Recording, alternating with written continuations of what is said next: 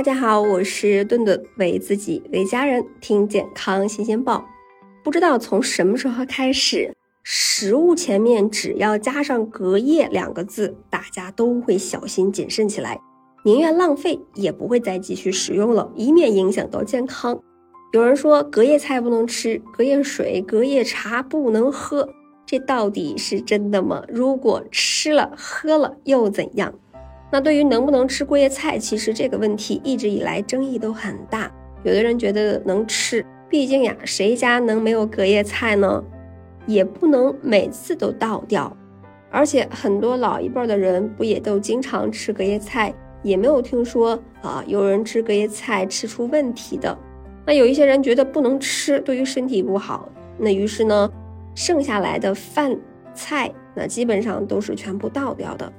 其实呢，并不是所有的都不能吃。如果是一些肉类，其实只要保存的好呢，放在冰箱里冷藏，啊，第二天完全加热之后也是可以吃的。不过呢，有一些隔夜菜确实不能吃。你比如说啊，绿叶的蔬菜还有海鲜，隔了夜之后呀，会产生一些细菌和毒素，不利于肝脏的健康，最好呀不要吃。那水呢，是我们正常所需的一部分。每天保持一定的水量，对于我们的健康是有好处的。那会有人问，这个隔夜水能不能喝呀？每次呀喝不完的水，生下来就隔夜了。那不少人都觉得这样的水不能喝，对于健康不利，甚至还有致癌这样的说法。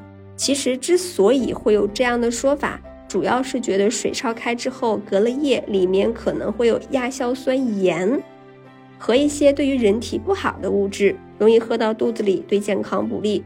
不过要注意的是，其实呀，烧开之后的水里面的亚硝酸盐的含量是比较低的，也不用担心会转化为亚硝酸胺这样的致癌物了，可以放心的喝。虽然隔夜水对于身体危害并不大，但是呢，依然要注意啊。首先呢，烧水的时候尽量不要一次性烧太多。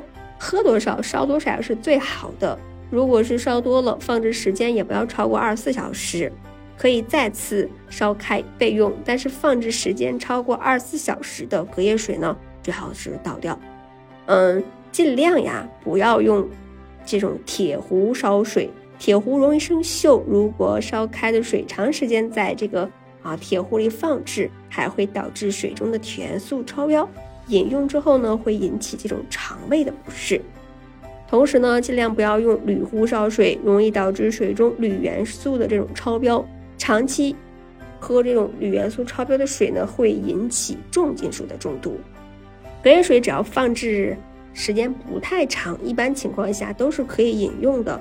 真正不能喝的水呀，是烫水。烫水呢，就是这种温度超过六十五度以上的水。